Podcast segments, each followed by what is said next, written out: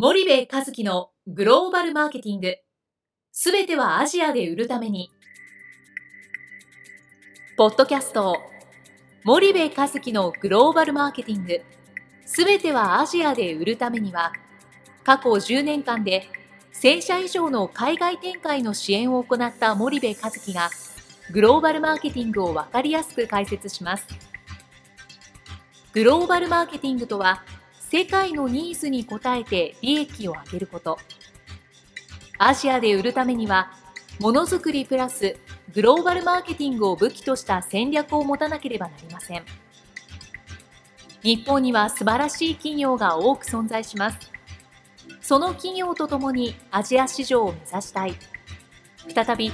ジャパンアズナンバーワンと呼ばれる時代を作りたい。森部和樹は、そんな思いを持ちながらこの番組を皆様にお届けいたします。皆さんこんにちは。弊社より配信中の動画番組のご案内です。弊社ではスパイダーチャンネルという無料動画番組を配信しております。この動画番組は日本企業の海外販売チャンネル構築のノウハウを無料でお届けする番組です。またグローバルビジネスに関するさまざまな情報もお伝えしています。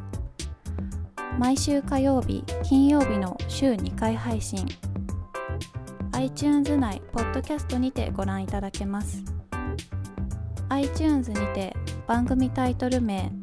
スパイダーチャンネル。大文字で SPYDERCHANNEL と検索ください。自動で最新動画がお手元に届く購読手続きが行えます。ぜひご覧ください。こんにちは、ナビゲーターの東太郎です。こんにちは、森部和樹です。じゃあ、森部さん、あのまあ、今週はいろいろなところでセミナーとか講演をやられてたと思うんですけれども、はい、まあ、その中で出た質問をちょっと皆さんに、はい、リスナーの皆さんにも共有できればと思うんですが、はい、まあ、一つ目は、まあ、大手のディストリビューター自体は、まあ、どの国でも外資に取られていて、うん、まあ、後発の日系日本企業の立場では、うん、まあ、良いディストリビューターがなかなか見つからないと、うん、で良いディストリビューターをどう見つけたら良いですかというような質問をいただいたんですけども、はいはいえーと、そうですね、まあ、あの日本の消費財メーカーは、まあ、これからアジア新興国に、まあ、出ていくとか、まあ、今まで使ってたディストリビューターから変更を変えていくとかって、はい、このタイミングになるとやっぱり、えー、後発になりますよね、うんうん、でその時におっしゃる通りいいディストリビューターっていうのは選ばれてるんですよ。すでに、まあ、外資に取られてると、うん、それはとそうですよね。いいところはつばつけられてると。ただね、ここで重要なのは、えーと、外資がそのいいディストリビューターをと付き合い始めた当時、はい、そのディストリビューターが大きくていいディストリビューターだったかっていうと必ずしもそうじゃないんですよね。はいはい、あのアジア新興国のディストリビューターの歴史ってまあ長くても大体25年ぐらい、うん、そして2代目ぐらいなんですよ。はい、で9割が華僑、はい、でそんな中で当時はそんなに大きくなかったんですよ、20年前、もしくは25年前、えー、いわゆる先進グローバル消費財メーカーと言われる欧米の消費財メーカーがお付き合いを始めた時ね、で彼らがそのディストリビューターを大きく成長させていったと。い。う、はい、そんな歴史的な背景があって、うんうん、例えば P&G のディストリビューターなんか行くと私たちは P&G に育てられたってことを社長さんが言うんですよね、うん、ネスレのディストリビューターに行っても。うんで、そんな大手のところに日経が後発で入ったら、プライオリティはどうなると思いますか？まあ低いですよね、うん、で、そんな低いプライオリティの中で彼らにとって大事なのは欧米の大手の消費財メーカーであると。はい、それは当然そうですよね。うん、2割、3割やってると、うんうんうん。で、そんなところでプライオリティ下げられてやるんだったら、逆に僕は中堅クラスを見つけてそこを育てていく。っていうことをやる方が、ああの適適切だと思うんですよね、だからあの大手が取られてるからなんかどうしたらいいのっていうことではなくて、はい、えー、その大手を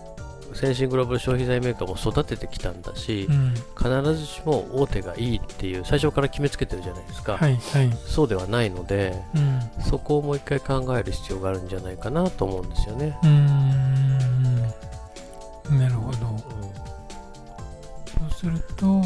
まあ中堅どころ外資をやってないところでも、まあいいディストリビューターは、あるんじゃないかと。全然ありますよね。うんうん、例えばその本当にピカピカの超先進グローバル消費財メーカーじゃなくて、ちょっとまあ外資のそこそこ目立ったところを、まあ1社2社やってるようなところ。はいはいはい。でもそんなにまだこう取引高も大きくなくて、うん、えー、まあまあこれからと、はい、いうようなところを狙うっていうのは、全然ありなんじゃないかなと思うんですよ。で、まあ消費財の場合、こうフードなのかノンフードなのかには、まあ大きく分け分けられるじゃないですか。はい、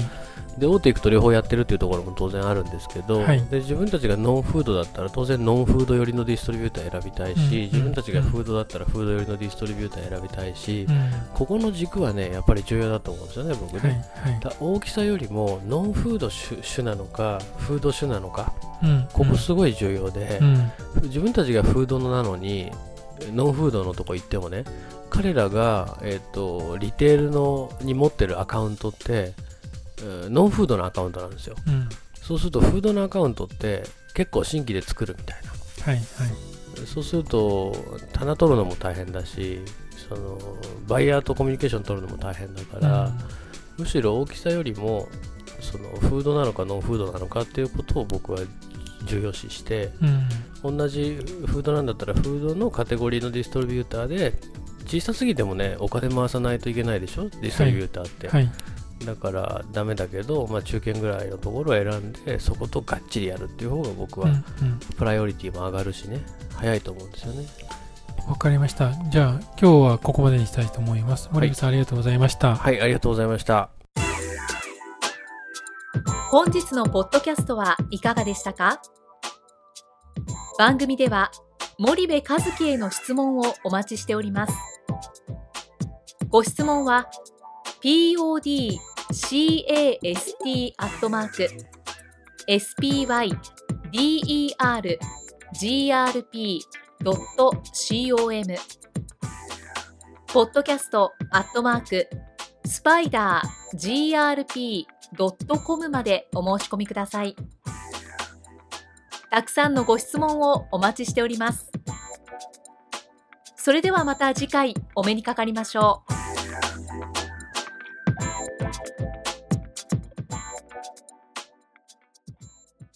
森部和樹のグローバルマーケティング。この番組はスパイダーグループの提供によりお送りしました。